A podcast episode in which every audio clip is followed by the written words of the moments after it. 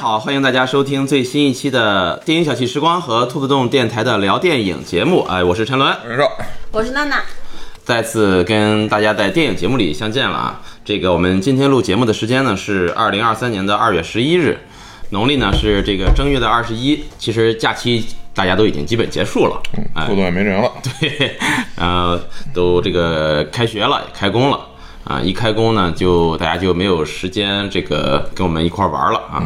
开工没有回头箭，什么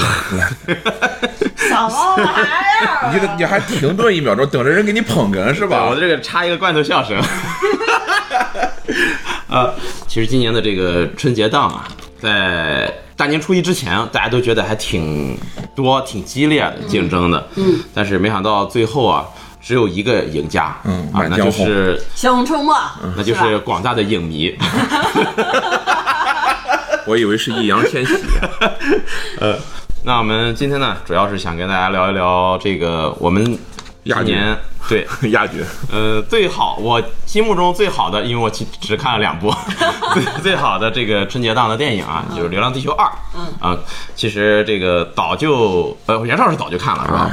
看了。恨不得第一天就去看。那那两天的这个兴奋劲儿可能已经过了，呃，我是前段时间看的，因为确实这个一直也没有时间这个录节目啊，再加上我是确实一直没有抽出时间去就在看，等你。都在等我们啊啊，行，非常，流浪地球》赶紧去看，还没看。呢。如果还有没看的哈，建议大家去看一看。而且现在其实我很想再去再看一遍，嗯，呃，想看再二刷一遍，因为确实里面的细节细节爆炸啊。就是我，你刚才说想再看一遍，我看到袁绍脸上的表情，我有点无法读取，就是不知道这个再看一遍是觉得 就应该再再看一遍，看一遍吗？他还是说嗯，就是表示同意，就那个笑容无法读取一。遍不大够哈。父父亲粉儿的欣慰是吧？呃，今天呢，我们就跟大家聊一聊这个《流浪地球二》这部电影。我们呢，当然也是我们三个人是以普通影迷的这么一个角度啊来聊这部电影。我们只代表自己，同时呢，呃，也是在这个地方做一个剧透预警。嗯、如果没看的呢，你就别听了，就先去看。这不是一个五分钟说电影的节目，对，先去看看完了啊，再来听我们聊我们的这个感感觉啊。而且今天比较有意思的是，《流浪地球二》就是本来总共是七部电影，加上《熊出没》七部电影，然后你只看了两部，觉得《流浪地球二》是最好的一部。嗯我是除了《熊出没》，其他六部成人片我都看了。哦然后我觉得《流浪地球》是整体，我也觉得是最喜欢和最好的一部。哦，嗯，那还拿不到票房冠军呢。呃，但是我觉得他妈三十五亿都拿不到票房冠军，这春节档竞争也太激烈了。嗯，今年的春节档，我觉得整体性都还行。哦然后，嗯，《流浪地球》输在不是合家欢，它是春节档嘛。然后，包括《流浪地球》的本身作为科幻片，其实是有观影门槛在的。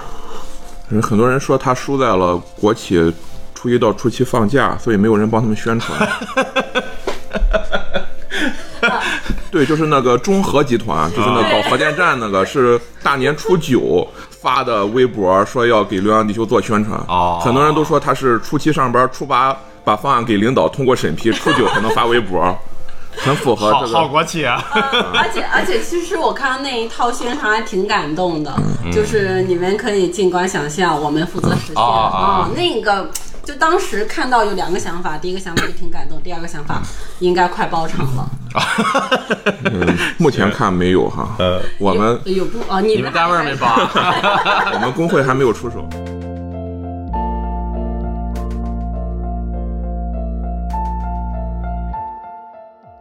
接下来就先大家都说一说这个整体观感吧，就是大家看完电影走出电影院的时候啊，每个人你们当时看完之后想法或者感感觉是一种什么样的感觉？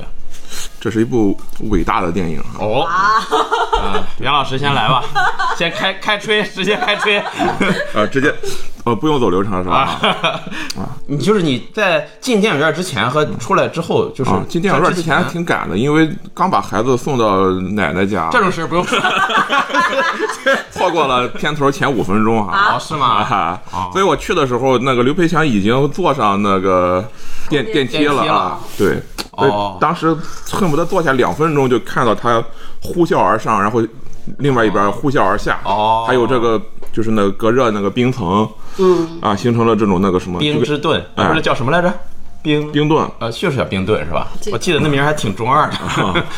反正那心里哇，这不是对中国叫登天梯啊，欧洲就叫捷克的斗镜。嗯斗镜，出来之后，其实就感觉这个片子第一肯定达到预期，第二它才达到预期嘛？你期望有多高？我期望就是很高。哦，我一年平均看电影低于一部哈，这也不是这不是第一次来电影小记时光节目嘛这一部电影就把这一年的量给拉满了，是吧？啊，除非今年拍出了全屏带阻塞干扰，哦，这个好像立项了。啊，对但是，嗯，行，也我们我们最后再聊一些其他电影吧。嗯，我们先说这部。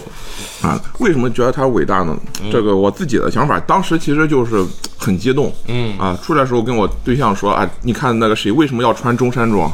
啊，周哲直，哎，对，周先生为什么要穿中山装？我对象还跟我犟，他说现在领导人不都穿中山装？我立刻找了一个 的照片给他看，你看平时在场他只穿西装，穿中山装其实就是一个很明显的这个直球直指，就是我觉得是一部全方位超过《流浪地球一》，然后我觉得是呃一部整个团队然后都在用心且用力，然后也在用钱做的一部电影。然后看完之后，虽然呃是有一些缺点的，能感受到，但是我觉得《侠伟演月》看完之后还挺嗯。就觉得是一部很完整，我觉得是比较完整的一部呃商业科幻电影。嗯哦，对，这里我引述一下这个另一个人的这个观点哈。好，啊，就是这个著名网络小说家刘旦怕水先生哦啊，北 北游之光，他当时是这么说，就是说他以前一直有一个观点，就是大家都说唐诗宋词元曲明清小说嘛，就是他说一个时代肯定会有一个时代的文学，嗯，那么他呢就一直在觉得，就是他本身虽然是网络小说，但他不认为小说是当今时代的文学，哦因为我们现在处于一个。工业化、信息化的时代，而网络小说也好，之前所有的这种文学载体也好，都都是个人创作，嗯。啊，都是手工作坊式的。啊。他作为一个网络小说家，感受最深，就是因为受限于他的个人体力和什么能力，他更新速度不快，但是网络小说就对更新量有一定的要求，嗯，所以他当时就觉得，如果出现了一种所谓的当代之文学，那么它肯定不是以文学为载体的，哦，他当时的想法。之前一直是说《原神》会是当代之文学文学啊，就是游戏行业，因为游戏行业是一个团队协作，然后工业化开发、工业化流程去把内容填充丰满的这么一个开发过程，然后出产的也是这种所有人都可以看、都可以玩的这种这个成品。嗯，以前他一直是这么想的，但是他说，呃，就是看《流浪地球》之前，他对影视工业化的理解就认为，就是中国马伯庸他们做的那个《长二十四史》，就已经哦已经达到他认为影视行业的这个天花板了。所以，当代之文学绝对不会是影视产业，哦，他认为也就那样了，哎最高也就那样哎，了，最高也就达到这这个水平了啊。就是看完之后说，彻底打破了他内心的这个认知，就是《流浪地球二》。至少是把这个他心目中当代之文学给做出来，而且说就是带出了一条路嘛。我们说都是叫什么什么开山怪嘛，在这之前的电影啊，那就属于上一个时代了。哦，认为就是其实如何在现在这个时代，以我们集成化、工业化的方式去表达，哎，出产一部文艺作品，去表达，然后之前的表达全都是呃个人化的，只符合那个时代的一种表达。对，甚至可以用刘慈欣的一句话去说这个事儿。嗯，就是《三体》里边，刘慈欣他曾经引用过一个别人的话嘛，就是成吉思汗时期的骑兵的战场机动速度比最早登上战场的坦克还要快。嗯，而宋朝的这个床弩的射程呢，能到一点五公里，嗯，那跟现在的狙击枪相当。嗯，但是旧时代的东西。它毕竟只是旧时代的东西，嗯啊，依然挡不住新时代的这个钢铁与火药。好，我就是跟杨老师录节目，就是能学到知识。你多看看刘慈欣就行了。我我应该是就咱三个人，我没看过小说的那个，所以我才就是当时录节目的时候，我执意说拉着袁绍。嗯，但其实这个电影它本身已经超和小说没有对几乎没有太大关系了。呃，刘慈欣小说了概念刘慈欣小说它的核心主旨其实就是太阳害闪是一个骗局，大家把所有流浪地球派全都给冻死了。其实他小说里主要描写的还是逃逸时代的一些事情，包括害闪啊、人民去抗议啊等等一些后面的事情。在前面的这些事情，他在小说里只是提供了一些概念。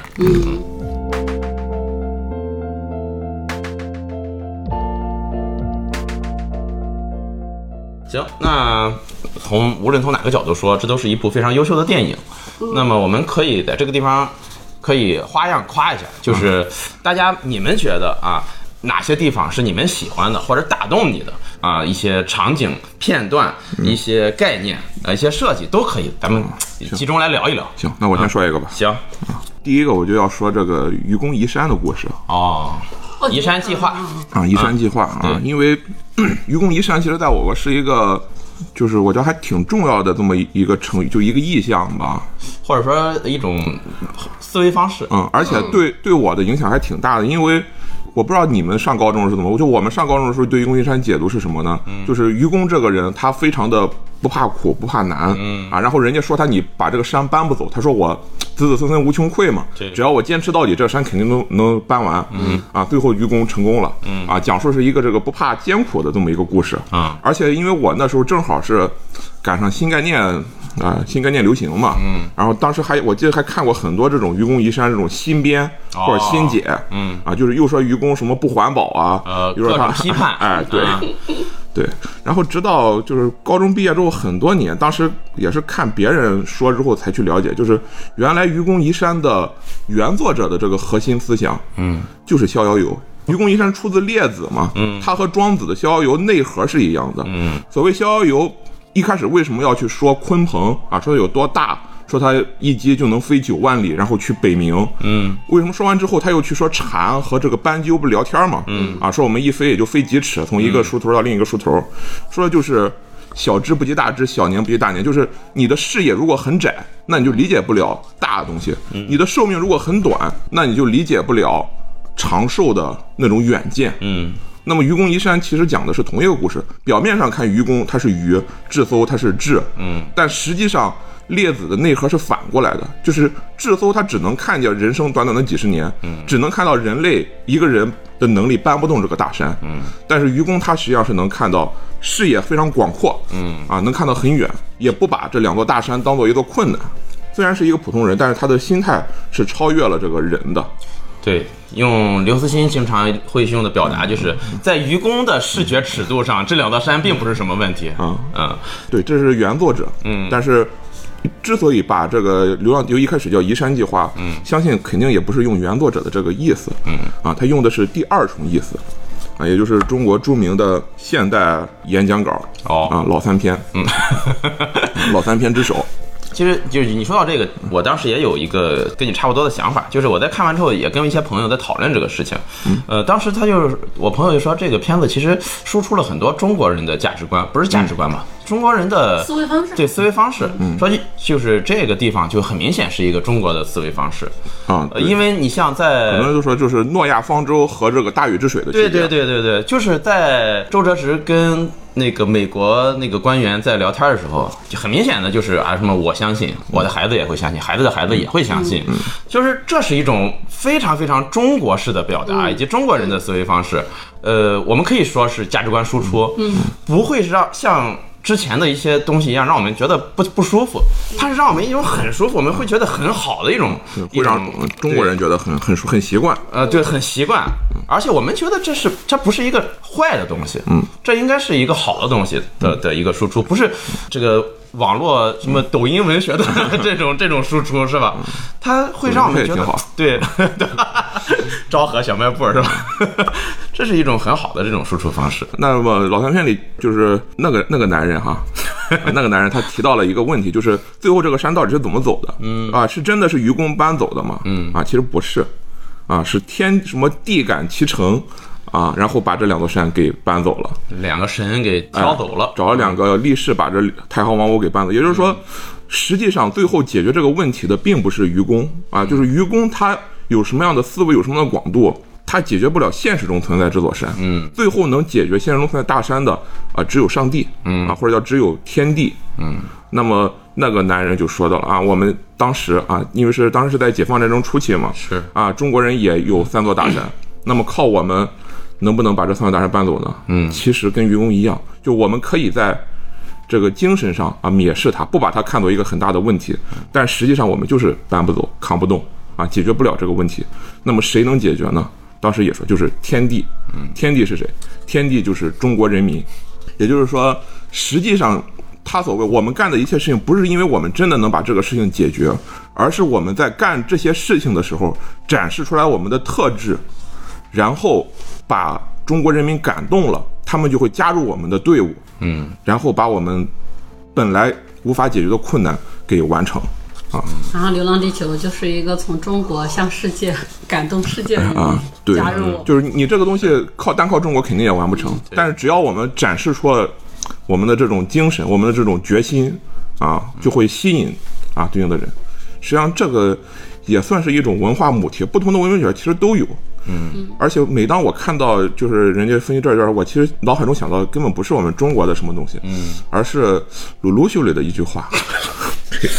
十几年前的时候啊啊，十几年前的时候，就当时就是鲁鲁修他不是老用下象棋、国际象棋去这个展示自己的这种这个玩这个超级机器人大战这种战术嘛，嗯，人家就问你为什么每次都是第一步先走王，嗯。啊，不去先像其他的那种开局一样先走其他棋子，嗯，他就说就是王如果不前进，那么其他棋子就会无所适从。And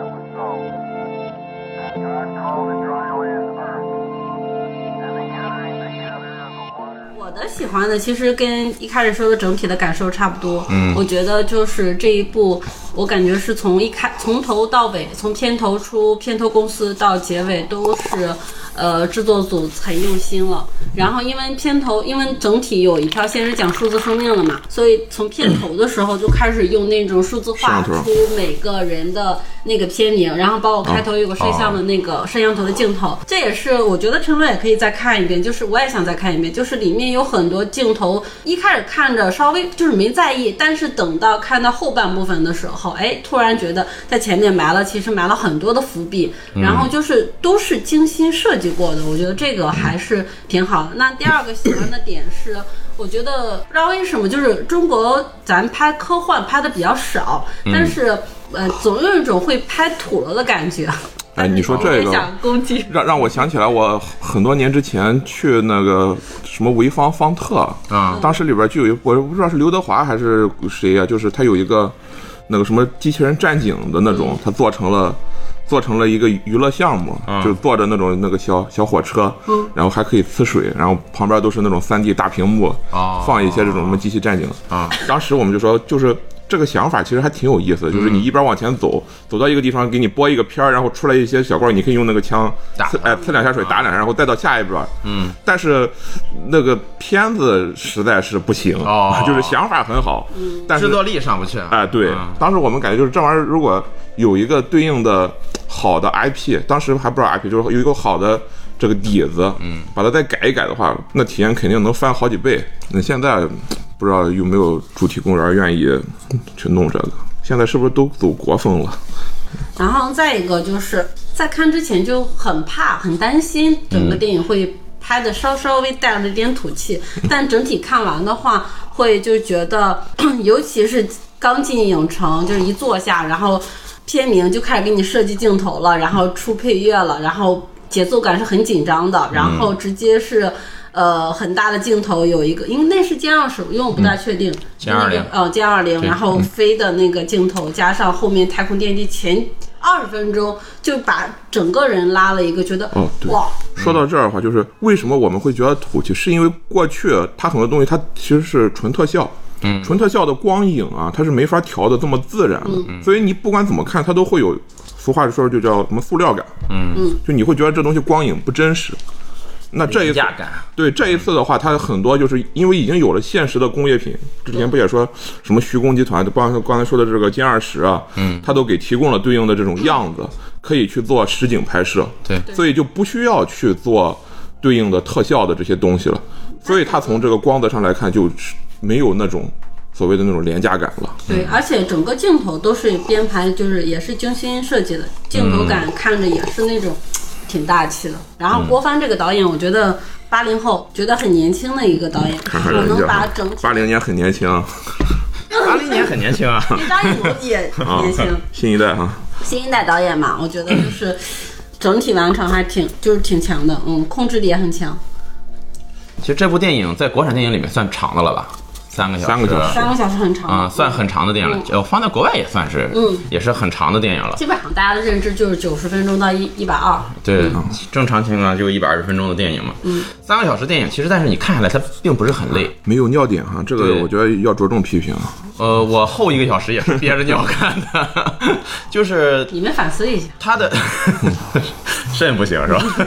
就是他的这个节奏感，呃，其实是做的非常好的，而且无论是特效戏还是文戏，嗯，都很紧凑，都是信息量爆炸。没有什么多余东西，就是对他想塞的东西太多。对，甚至有点儿感觉导演听导演采访或者什么，也因为时长剪掉了很多内容。他本身，我看导演的意思，我不知道是不是是真是导演发的朋友圈，还是导演是说一开始。要做两部嘛，上下部。哦嗯，然后后来就是因为要做一部，然后改成一部，然后删掉了八十分钟。哦，嗯，还不知道什么时候能出个导演剪辑版，让我们再看看这四八十分钟四四个半小时半啊，啊。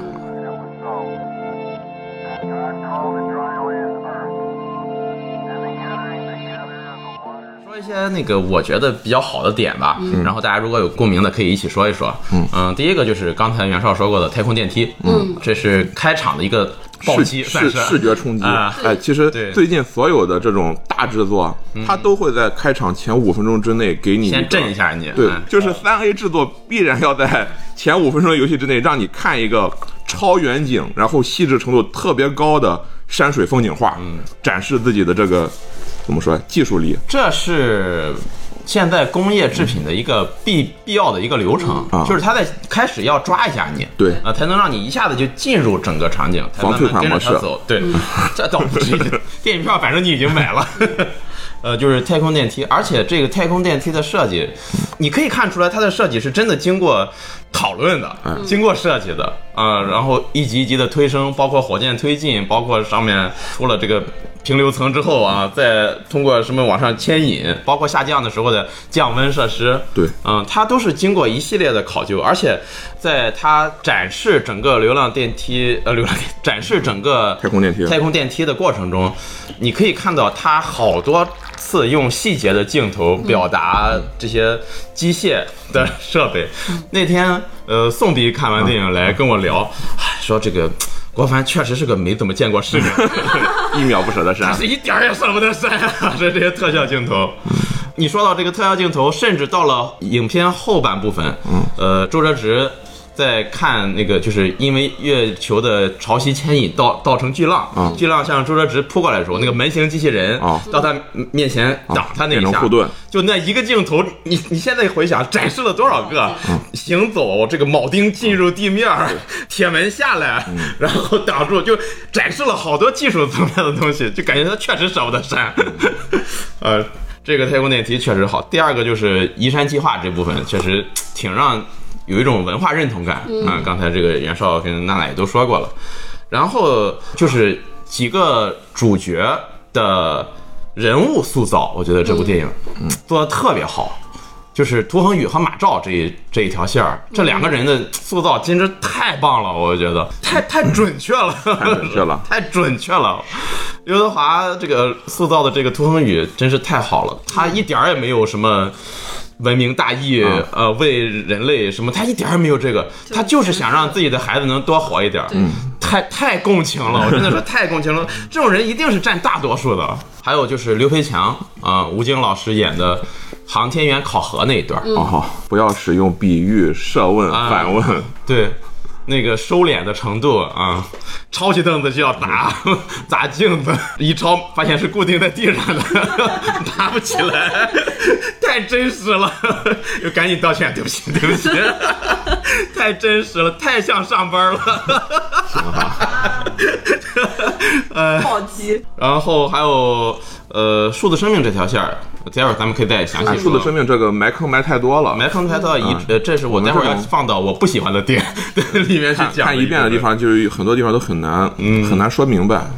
呃，对我在这儿我就说，就是它它有一个地方就是嘲讽了这个最后一秒营救，最后一秒营救是什么？嗯就是好莱坞常用桥段嘛，就是哦倒计时一直在走，哦到最后一秒钟你才刚刚好把它弄完。包括这个周哲直也是在最后一秒摁下按钮，嗯，然后看起来是最后一秒营救啊，实际上不是，嗯，周哲直那一段之前也是我觉得我不太喜欢的一个地方，但是后来跟朋友的交流过程中，我发现啊，是我浅薄了，就是通过他们的，他们已经完全说服我了啊，这个待会儿再说吧。嗯，呃，然后其实呃，这个电影看的时候，我有两个地方是流泪的，嗯，呃，一个就是我看到太空电梯的时候，我看太空电梯的时候，我是起了一身鸡皮疙啊，瘩。我是我是眼泪流下来了。哦，我我就是我操，这这不这不就是对对对对对，我脑当时脑海中只有就是杰克的斗镜，啊，这这不就是我们想要的，在不远的未来能看到的东西？第二个就是明显是导演想让你流泪的一个地方，就是五十岁以上初恋，啊，那那既然说到这儿，我就来说，说一说吧，啊，这这几天在微博上 会有人说这个地方，说这个地方拍的不好，他的意思就是，很可能这些出列的人他本身不想不想去啊，啊，不想牺牲，嗯。但是因为喊了五十岁以上出列，他可能抹不开面子呀，或者是，或者是这个受制于这种这个要求啊，或者说命令，军人的天责，对，嗯。他就出列，然后去牺牲了、啊，然后就觉得你是不是不是很道德？嗯。但我觉得这就体现出了就是两种思维差异，就你可以自由，嗯。嗯，而且也你也可以去拍一个展示面对危机人们不去牺牲自己嗯，啊，不去这个拯救人类的这么电影嗯啊，而这两天也有很多，啊，就不要抬头。呃，对。林中小屋，我不但不去拯救世界，我要帮着你们破坏世界，对吧？对，而且实际上最后其实对于这个疑问的解答已经在电影里提到了，就是灾难面前唯有责任。就你不要问为什么选中了你，那既然选中了你，那你就就有这个责任。嗯嗯这也是明明是两条故事线，然后这个事情发生完之后，后面李雪健老师那个角色说这公平吗？啊就是也是在啊就是在对一直在说这个那个那个那个小姑娘问这个公平吗嗯？对这是没有公平还是不公平？对，灾难到了你面前，那那就是你。其实这个事儿，很多人就提到另一个另一个人哈，就是那位那个张网红。他当时说的不就是这个谁谁要先上嘛？嗯。啊，这个党员要要在前。他说，不管你当时是因为什么原因啊入的党，那既然现在这个事儿已经已经到面前了，嗯。那你当时啊入了党宣了誓，那你就是要冲锋在前，对。你就是要先牺牲，你不用去问为什么，不用去问这个东西是不是道德，是不是什么，嗯，啊，因为我们的观念就是这样的，而且我仅从个人角度出发，如果说现在给我一个机会，能让我去月球上 引爆核弹拯救人类，这也太他妈浪漫了！我这我可就我肯定要干呀！我这这是我讲了一个小彩蛋，就是我觉得郭帆也是一个情商挺高的。就现场的小朋友有一个，嗯就是问导演说哦拍了这一段，他想当宇航员，对，然后他说你是零零后吗？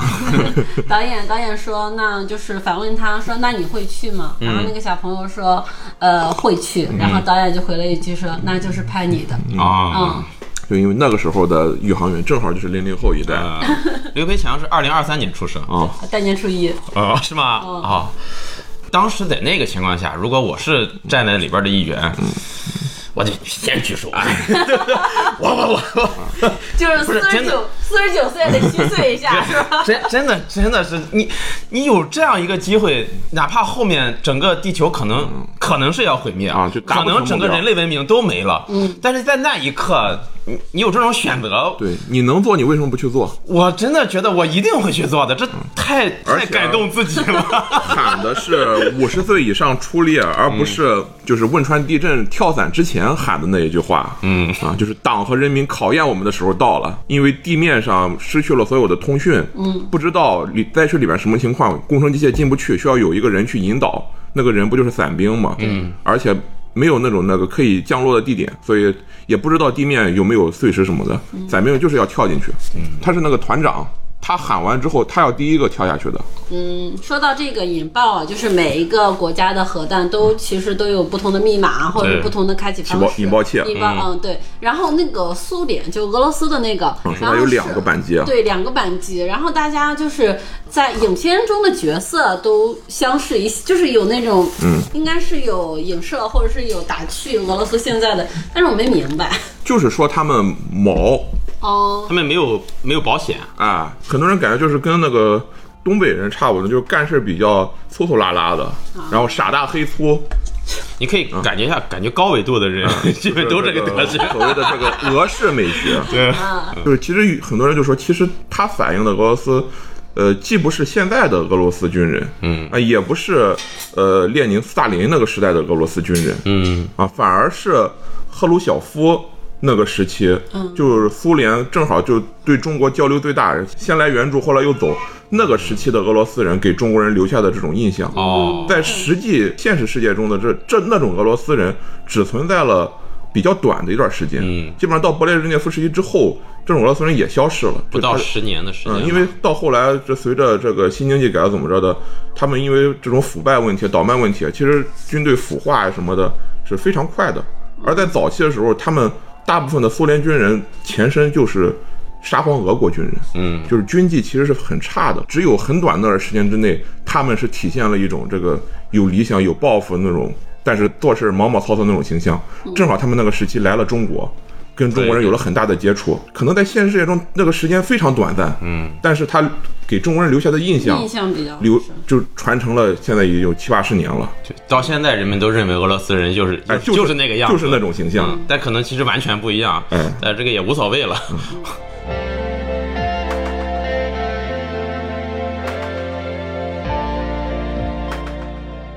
然后呃就是五十岁以上出列这个地方，当时看的时候，很明显也是也是导演在删，因为包括场景、音乐，对。嗯，就当时的画面慢镜头，对，都是在那个就是所有人都在哭，对。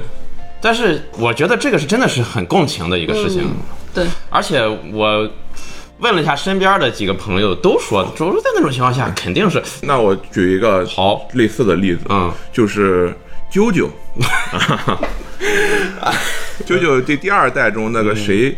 西萨牺牲的时候，他就说啊对对对啊，我在我在此要展现的就是将希望寄托于未来，是从而代代传承的嗯黄金精神。所以说这个共情，当时这个地方眼泪就是一直在流，嗯，对，而且而且这个流不是一种为他们感到悲伤或者什么，而是一种。嗯，前几天听集合录的那个节目，四十二说了一句话，就是我知道这一切可能是徒劳的，嗯。但这就是人，我就是要这样，就是这种感觉。啊，当时那个感觉，对，这就是黄，黄金精神。对对对。人类的历史就是勇气的历史，人类的赞歌就是勇气的赞歌啊。然后还有几个地方，就是我觉得拍的我特别特别喜欢的一个地方，就是最后在。核弹引爆之前，嗯，那个张鹏，刘培强的师傅，嗯。给他发了个坐标啊，让他叫过去。啊，他对啥事不知道。其。实是用了一个电影上的叙事轨迹，啊，所有人都以为他要把他叫到他身边啊对，吧？其实但是叫过去一看是一个法国人，哎，不知道是不是法国人哈，反正听的语言不是像不是英语，啊，然后又又让他去了那个毛子旁边。对，最后那个作为中间人的那个法国人还有什么很。表情不知所以的用手戳了三下他的那个刘培强的头盔，对。哦，那个地方太让人感动了。对。而且那段因为是在月球上，啊他们又没有对话的方式一一片安静。哦，那段我觉得拍的太好了，那是很少看到过这么处理这个感情表达的，就又有中国人的含蓄，又能够把这种感情表达出来。哦，太太棒了！这段戏我觉都得有点就是想这泪目，这段戏我觉得拍的真太好了，这是太我觉得太好了。而且就是他能把一下子就那种回顾三个点指，就是一下把那他师徒之间的感情就又铺垫了一次，然后有了这样的后面的事情。我觉得这个处理手法还挺巧妙的。嗯嗯，而且他是在月球上，太浪漫了。说了。其实我本来以为最后吴京离开月球的方式会是用，就是借用那个科幻小说点，就是他要沿着地平线奔跑去追这个太阳的光，来防止自己的这个太阳的电池板这个丢电啊啊，会最后是用用一天的时间等一天等到人来救，嗯。啊，结果最后没有啊，用了一个现实中并不存在的俄罗斯登月车的返回舱啊，他等不了一天了，那帮人现在 就已经扣动扳机了，已经。对。呃，因为科幻电影嘛，你看完之后肯定要让大家再去思考，然后再去讨论，然后里面的一些设计，然后就觉得这部电影也是满足的。啊嗯，就是满足我这种，就是嗯、看完之后可以跟大家一起讨论，然后可以回想里面的一些设置，我觉得这个也是，就是觉得是这个电影成功的一部分。嗯还有就是为什么他要穿中山装？啊，嗯，这这太 太明了，这个。而且就就是说一下那位先生哈，就是那位先生最近在网上的评价还真有一点这个小变化。哦，啊。就以前大家给就他给人的印象其实就是就是那个丞相，嗯，就是我觉得就很神奇，就是在中国你说皇帝。人们一般不会说是你说必须问一下你说是哪一个皇帝，嗯，但你如果说丞相就不加任何前缀，大家都知道你说是哪一个丞相，不知道吗？不知道。啊。我想到的第一个丞相是唐朝。哦，诸葛亮。哦。啊，我想的不是，我想的是后面几个啊朝代的，我还在想，啊，那完了，那就不存在。可，能我受电视剧的影响比较啊。深，嗯，那就是不存在这个点。但是我说总理，那大家肯定只会想到一个人。啊啊，不加任何前缀的话，只会想到这一个人。啊。我本来以为这个武侯会有这个什么，嗯。但是最近因为讨论他不是很多，但是但凡讨论他的，一般都会就逐渐有那种三七二八开啊那种感觉了。哦。啊，原来是一面一哎，一一边倒的那个好评，好评啊，现在也逐渐就是从上去再下来，再回归一个正常的水平。嗯而且因为正好也是一个到最后，他就是主要干干外交嘛。嗯。啊，我觉得讨论无所谓，理越辩越明嘛，就让大家讨论，嗯就是大大家对他现在为什么改成三七开或者二八开，嗯，其中一点就是给可能也是中国状态的变化，嗯。啊，就是有有一首词嘛，自笑堂堂汉室，得似洋洋河水，依旧只流东。说的其实是南宋陈亮写的，他当时就是给出使金国的一个这个，也是一个使节，就说你不要不要作为汉室啊，就只能像河水一样，每天只往东边跑。呃，但后边是一句是“且赴穷庐拜，会向镐接逢”。啊，对，那几个字我不认识，就是你你现在去人家去拜他，但总有一天我们是要把这个东西给拿回来，啊，是要夺回来的，啊，之所以他这个评价有这么一个变化，可能也是因为他当时提出了很多的这种什么外交无小事呀，嗯，这个什么东西啊，现在人也就觉得不大符合现在的这个想法了。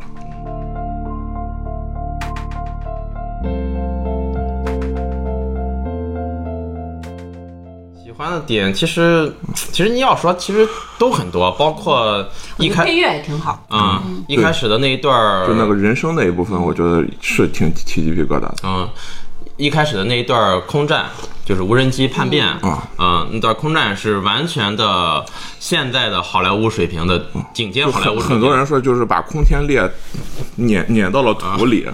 就中国以后再拍空战片，如果比不上这个《流浪地球二》，就基本上没有哎没有立项的必要了。就那段真的是，我觉得是好莱坞的这个顶尖水平。但是没有中国我们倒没有说特效，啊，没有中国长，就是没有很中国范儿的那种，就是那个女生会冷漠的说“敌锁定，敌锁定，敌锁定，敌锁定”，或者什么“敌追踪，敌追踪它里边的好多这个 UI 什么都是用的中文，嗯嗯，然后再一个就是文戏，这个这个电影的文戏我特别喜欢，就是涂恒宇上传女儿。上传到 Moss 那一段，嗯。然后涂恒宇在玻璃外面跟他对峙，嗯。就那一段戏真的特别喜欢，嗯，而且那也是整个片子的一个大转折，”。凡是涉及这一块儿的，我觉得都有点不大明白，嗯。就是埋埋的坑。对他就在这边是埋了一些东西，就是包括一开始那个那个数字生命派去那个劫持电梯间，嗯，然后那那个女的就跟那个谁有有长得有点像，然后他们用的是一样的 ID，就给这个后边埋的坑。其实其实特效咱都没说，但这因是因为这个电影对特效就感觉这没什么可说的了，它已经是就就是它比之前所有的都强。对，就是世界顶尖的这个特效特效的样子了。对，已经是非常好。然后对再喜欢的话，我觉得其实影片的拍摄难度挺大的，一个是哦因为它是三个人物线嘛，是呃，三个人物线，然后我觉得讲三条明线，对，嗯讲起来还挺难的，然后完成度还可以，嗯，嗯。尤其大多数人应该会都是为就是刘德华那条线，就数字生命那条线，然后所打动，嗯。嗯，哦，我突然想到一个喜欢的点，就是吴孟达的镜头。哦哦，，给了吴三秒。对，嗯。吴孟达的镜头，然后突然这个电影又是又涉及到数字生命，嗯。然后我就一想到，就是本身吴孟达在电影里也是相当于一种数字生命，赛赛博永生。对，就是 就有一种莫名的连结，就是哦挺打动我的。哦，嗯你这么一说，确实还是之前没往这方面想。嗯，其实就是这部电影，咱咱们刚才也说了，它真的，我觉得在国产电影里很少能够看到，无论是文戏、武戏，无论是特效，无论是这个整体的立意，以及它往外散发的这种感觉，都让人觉得这么好的地方。但电影它毕竟没有一个完美的东西啊，世界上不存在一部完美的电影。啊，每个人心中可能只有一部完美的电影。我倒是觉得这样就是很可能他以前啊，你想把这个东西办成，第一是你不知道要怎么去办，嗯。第二是你知道怎么去办，你没有这也个能力，啊、对，就是我之前不就很多发微博就提过吗？就是之前的电影它是草台班子式的，嗯就除了几个主演，除了我认识的，就是相当于是我们出去打工干建筑啊、我认识几个老乡，我就成了工头，嗯，然后这个上级把这个要干什么跟我说了，我就去找我认识的比较熟的老乡，跟他说，哎，我们要怎么怎么干，哎然后带着就干了。所有的东西都是在这个干的过程之中积哎积累出来这种经验式的这种做法，摸着石头过河。哎嗨。